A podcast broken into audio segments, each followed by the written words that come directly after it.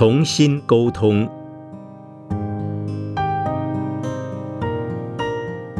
圣严法师著。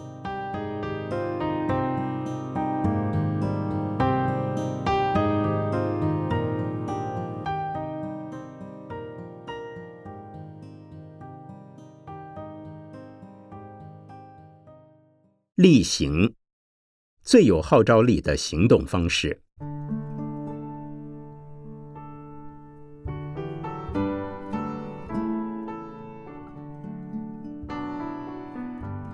佛教有一个名词叫四摄法，其中有一项是例行，指的是利益别人的行为。也就是说，凡是能给别人方便的行为，就是例行。例如，政府所提倡的便民政策，能让一般民众在洽公时感到亲切便利，这就是一种例行。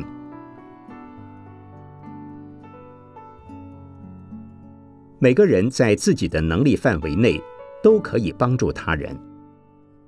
我们从小到老都无法单独一个人生活，很少人会像鲁滨逊漂流荒岛一样过着独居生活。无论是谁，至少都会和少数几个人共同生活。即使是单身汉、独身主义者，也不可能一个人离开社会独自生活，而不参与人与人之间的关系。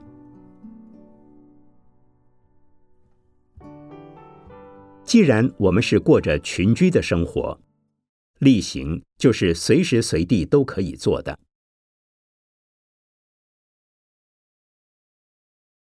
有人说，人在宫门好行善，其实不一定要在公家机关，任何时间、任何地点都可以帮助别人。行善的机会非常多。即使只是在马路上散步，或是家庭主妇在菜市场买菜，都有机会行善。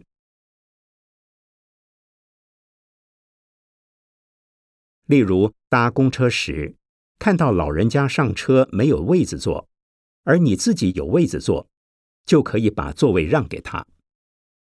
如果你自己没有座位，也可以帮忙找找看，与有座位的年轻人打个商量，请他让座。这便是例行行善。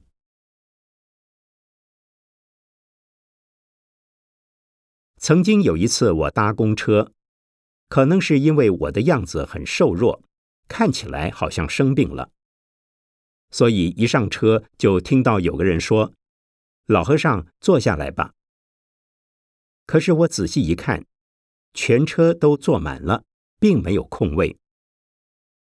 于是这个人便自告奋勇帮我找座位，连找了几个人都不愿意起身让座，但他还是很有耐心的继续找。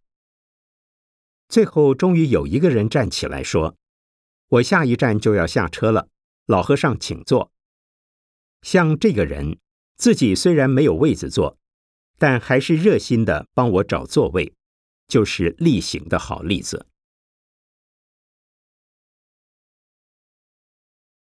四摄法中的例行还可以更进一步落实，除了短期的协助或举手之劳外，还可以长期帮助别人。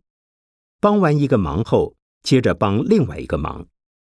例如，曾经有一位居士，他知道我没有钱去日本读书，不但提供我读书时所需的生活费、学费，连我的博士论文写完要出书，他也出钱赞助。甚至在我完成博士学位要离开日本时，他还继续赞助我到美国弘法。他这样长期的帮助我，真可以说是帮忙帮到底了。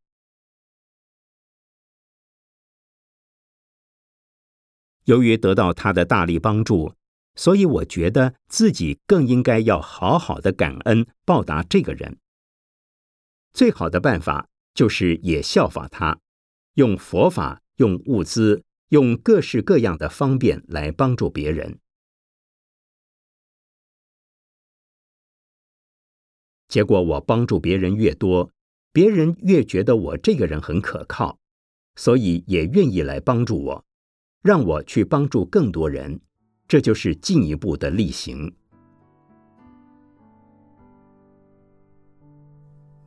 举例来说。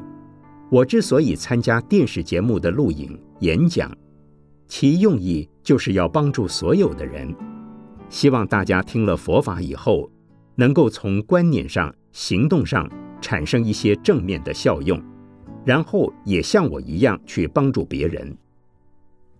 帮助的对象也许是你的家人，也许是你的朋友，也许是不认识的人。就这样，我以佛法慈悲与智慧的精神来帮助他人，他们因而响应我的做法，大家一起合作，或是另外再开创新的弘法利生事业，又影响了其他的人，有越来越多的人得到帮助，然后又挺身助人。这种善的推动和循环，就是力行最大的效果。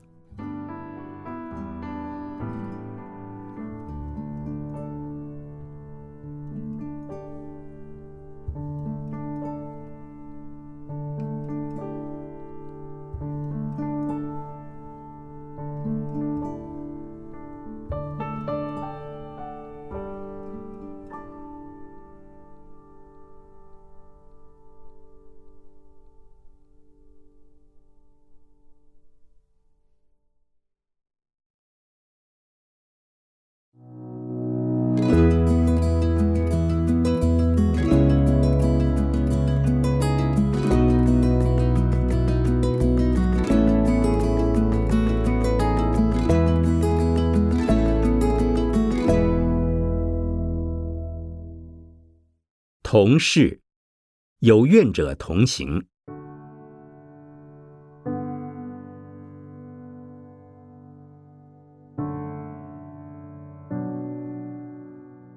同事一般是指在同一个公司或团体里共事的人，他们或者做相同的工作，或者分属不同部门，但只要是为了同一项任务而工作，都可以成为同事。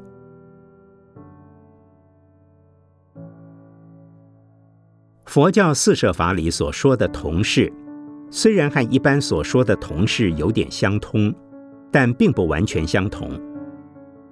佛法说的同事，是让自己先认同于对方，使对方容易接受自己，然后再渐渐转化他，让他得到佛法的利益，也能离苦得乐。在两部非常重要的佛经《法华经》和《华严经》里。有几个故事，分别说明了同事的意义。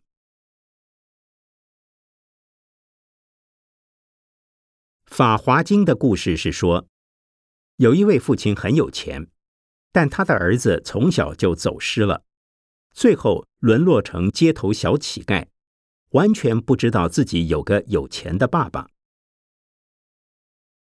有一天，这个孩子要饭要到他爸爸家里。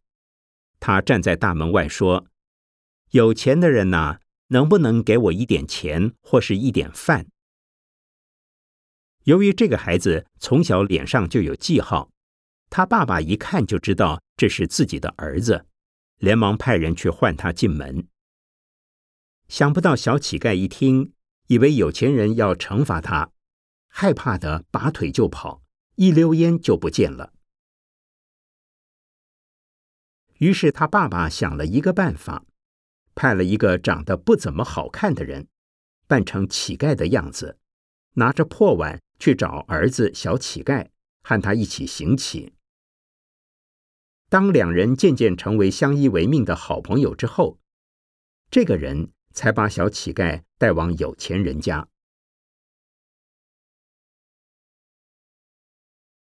这时候，他的爸爸特别派人站到门口等他们。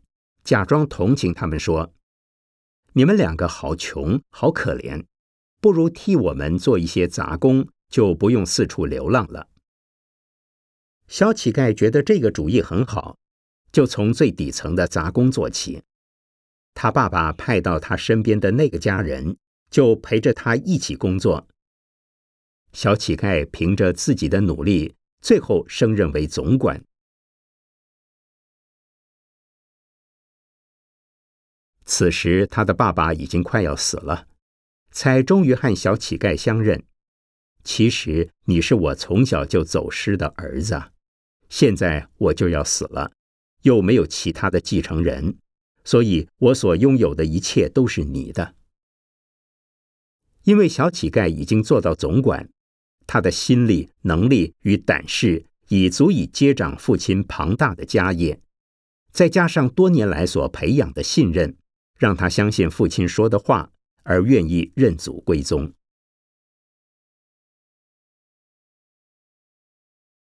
另外，《法华经·普门品》里的观世音菩萨也是标准同事的例子。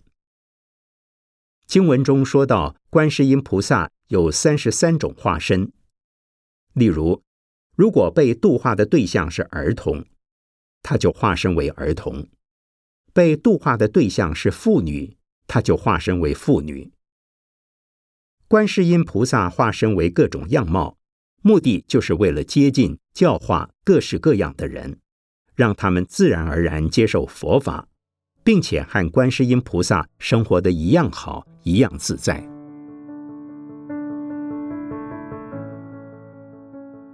在《华严经》善财童子五十三参的故事中，有很多位大菩萨也都显现了各式各样的身份，有的是法官，有的是工程师，有的甚至身处青楼。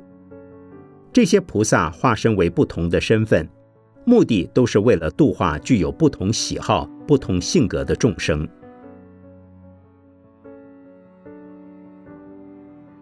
日本的道元禅师把同事做这样解释：初使自己同于他，后则使他同于自己。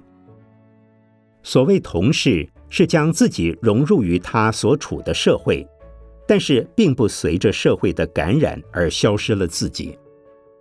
融入社会的目的是为了领导社会、感化社会，随着社会的需要改变自己，而成为社会所需要的人。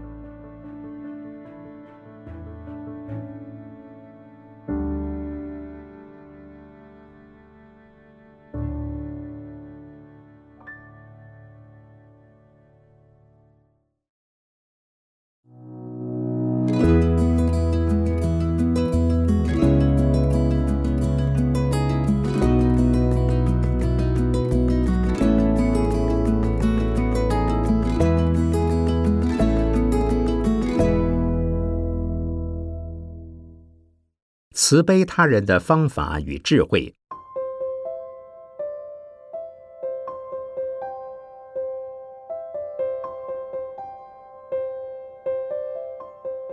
我常说，以智慧处理自己的事，用慈悲对待别人。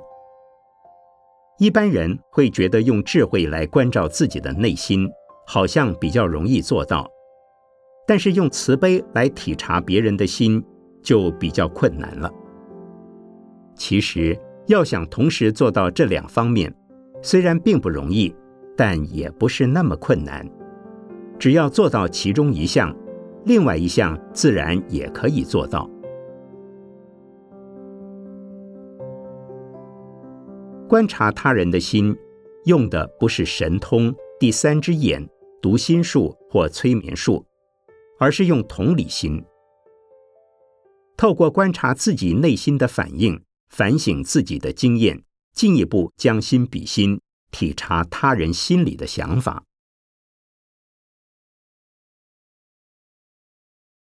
除了从自己的感受推想他人的感受，还可以观察自己和他人在立场、年龄、教育程度、生活环境，甚至文化背景等方面的差异。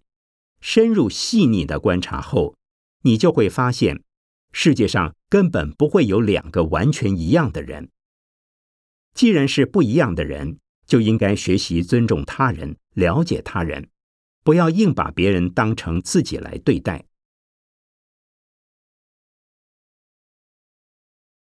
其实，人与人之间，只要相处时间久一些，自然而然就会熟悉对方的想法与反应。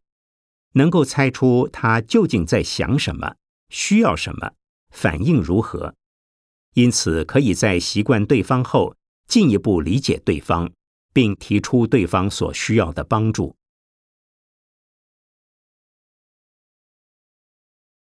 我们会因为了解对方的需求而主动提出帮忙。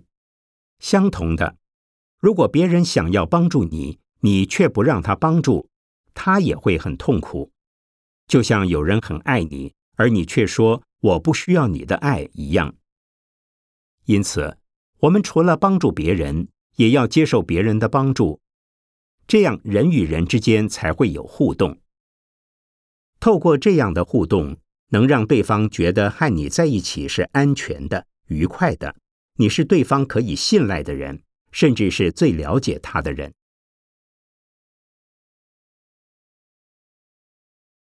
但这和投其所好、谄媚阿谀是不一样的。通常，我们对于不熟悉的朋友，或许会用比较客气、夸张，甚至是谦虚过当的话。但如果把这些用在熟识的朋友身上，对方就会觉得我们很见外，甚至虚伪。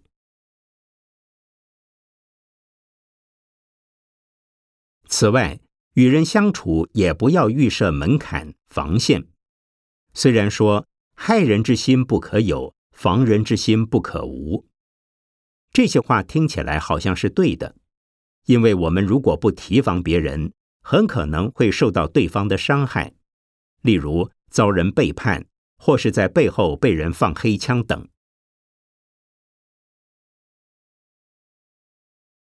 曾经有一位公司的董事长来见我，他说：“师傅，我被小人暗算了。”他口中的小人指的就是他公司的总经理。对方从学校毕业后一路受他提拔，结果竟然背叛了他。让他心中不免感慨：世风日下，人心不古。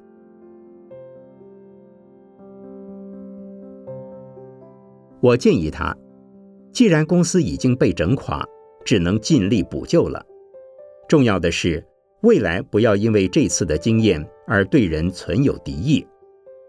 虽然不要心存敌意，可是一定要懂得细心观察。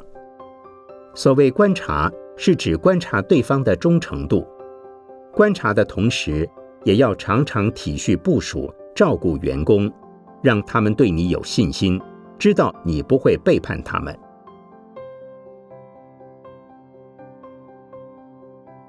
如果不这样，在人格上、心性上辅导部署，只提供技术上的训练，到最后，对方很可能因为技术学到手了，就远走高飞。不但不懂得感恩，甚至还可能成为叛徒。其实，不论是对朋友、部属、子女都一样，慈悲既不是纵容，也不是溺爱，而是要讲究方法与智慧。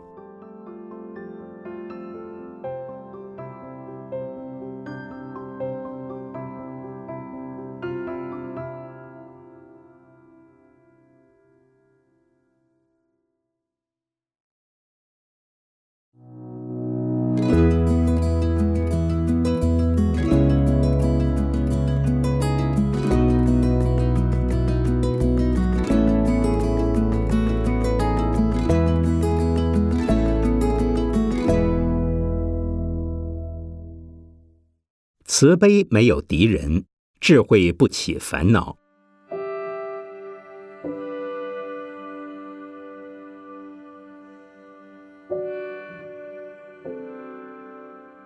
我们经常因为受到环境的影响而生气。曾经有人告诉我，有一次当他正在气头上时，因为忽然想起我说过的两句话：“慈悲没有敌人，智慧不起烦恼。”心中怒火立刻像被清凉的甘霖浇熄了一样，同时也让他看到自己待人不够慈悲，没有智慧，所以觉得非常惭愧。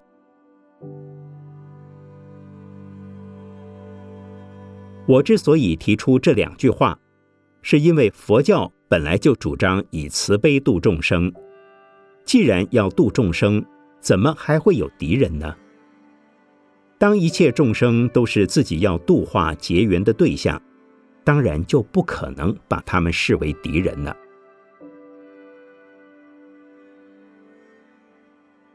敌人的意思是指彼此势不两立，不是你死就是我活。譬如情场有情敌，商场有商敌，战场有军敌，政坛有政敌，甚至同事之间，有时候为了要争取较好的职位，彼此竞相表现，希望自己表现最好，其他的人不可以超越自己，而形成敌对的状态。这是人性中的劣根性，也可以说是弱点。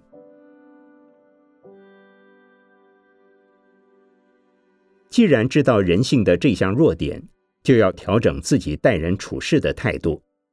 首先要原谅人、同情人、包容人，也就是说，对于不如自己的人，应该包容；比自己好的人，则要向他学习。如果人与人之间能够彼此学习、互为师友，不但自己能够得到成长，对方也会成长。可惜的是，很多人想不通这一点，无论如何想到的都是自己，不知道替别人着想。看到比自己好的人不放过他，不如自己的人更是欲除之而后快。如此，好的不要，坏的也不要，最后只剩下自己孤家寡人一个，这就是不慈悲。真正的慈悲是一体的对待别人。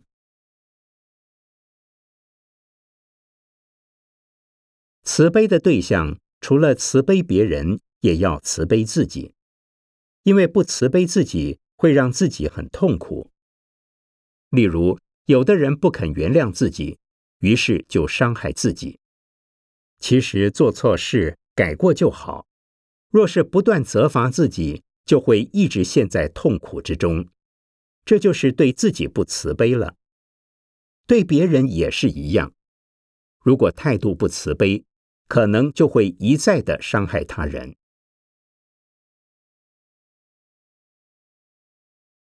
智慧不起烦恼这句话。则是让人不起烦恼的方法。人在烦恼中纠缠，可说是最痛苦的事，因为烦恼就好像是自己在整自己般愚蠢。想要化解，就要运用佛法的空观智慧。有了空观的智慧，烦恼自然就没有了。如果说烦恼是黑暗，智慧就是明灯。当明灯照破黑暗时，黑暗就不见了。所谓千年暗室，一灯即破。其实黑暗原本就不存在，只因为没有明灯，所以才会黑暗。同样的，烦恼本来是不存在的，只因为没有智慧，观念上还是会颠倒错乱，才会产生冲突、矛盾和挣扎。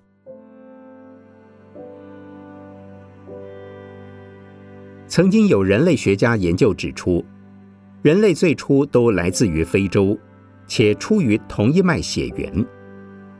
如果从这个推论来看，正好与佛法所说众生平等的观点相通。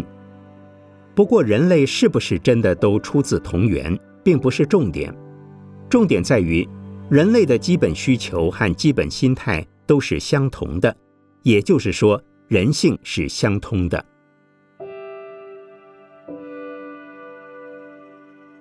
既然人的本性是相通的，人类彼此之间便应该守望相助、唇齿相依。能够这样想的话，不但对自己有益，对别人也有益，而对别人有益，便是对自己有益。这就是推己及人的结果。如此一来，也就没有所谓的敌人了。没有敌人，就是智慧。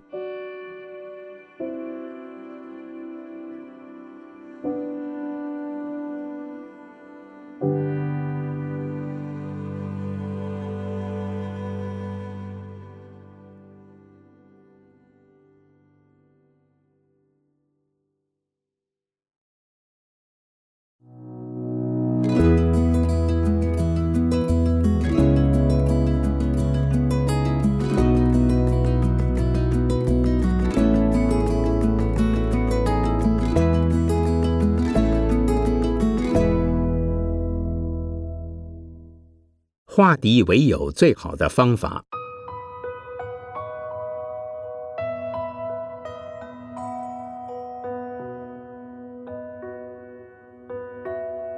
在我所提倡的新五四运动中，四感是与人相处时的四种主张：感恩、感谢、感化、感动。其中，感动的意思是指以智慧来处理事，以慈悲来对待人，以勤勉、谨慎、恭敬、谦虚、宽容的态度，凡事从自己以身作则，自然能够产生力量，感动他人。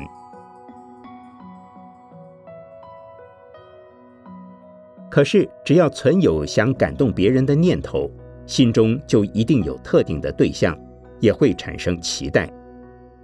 一旦期待落空，就会觉得挫折无奈。但如果只是单纯的帮助他人，心中没有特定的对象，也不在乎做了以后会不会有人受到感动，只是默默的行善助人，别人反而会因此受到感动。而跟着一起做。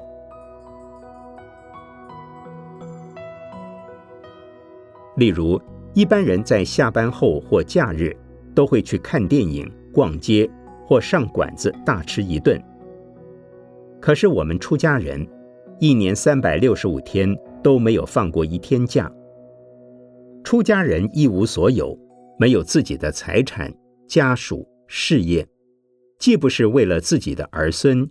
也不是要升官发财，只是为了弘法立生的事业而忙碌。这种单纯为了奉献而付出的无私精神，常使许多人受到感动。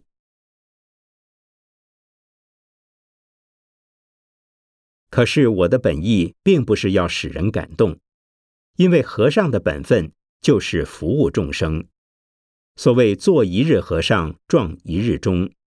我只是尽自己的责任而已。我不应该跟一般在家人一样放假出去玩，也不会和别人计较。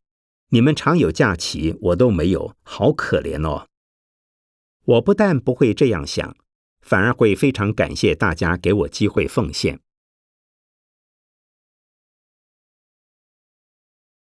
我也经常对我的弟子们说：“我真是感恩你们。”我对你们没有恩，是你们对我有恩。我对他们的感恩心是根据佛法的观念而来的，也就是所谓的三轮体空。如果没有受者的成就，也不能圆满布施的因缘。所以要感谢他们给我培福的机会。我的弟子听我这么说，心里都非常感动，心想。明明是师傅辛辛苦苦的在教我们、帮我们，为什么他还要感恩我们呢？他们被感动之后，心灵因此受到启迪而转变，更愿意主动帮忙、发心奉献。另外，也经常会有人攻击我，虽然被打击时会难过，可是我不会感到怨恨，或是想要报复。相反的，当打击者需要我的协助时，我还是会协助他们，不会借机报复。这样一来，他们便会升起惭愧心。当惭愧心升起时，就是被感动了。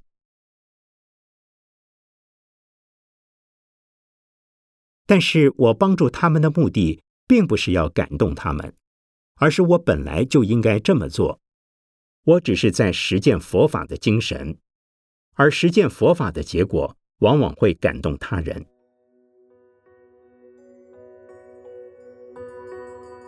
更进一步说，在日常生活中，不要随便为了一点小事就看这个人不顺眼，看那个人不顺眼，就骂这个人，恨那个人。即使是对方有错，还是要谅解他。尤其有些人无法接受他人的指责，你一骂他，他就会和你结仇。对于这种人，我们不能用斥责的方式来解决问题，也不需再多费口舌和他辩论，只要包容他、慈悲他，和他做朋友就可以了。久而久之，他自然就会受到感动，觉得和你作对是不应该的，双方就会从敌人渐渐成为好朋友。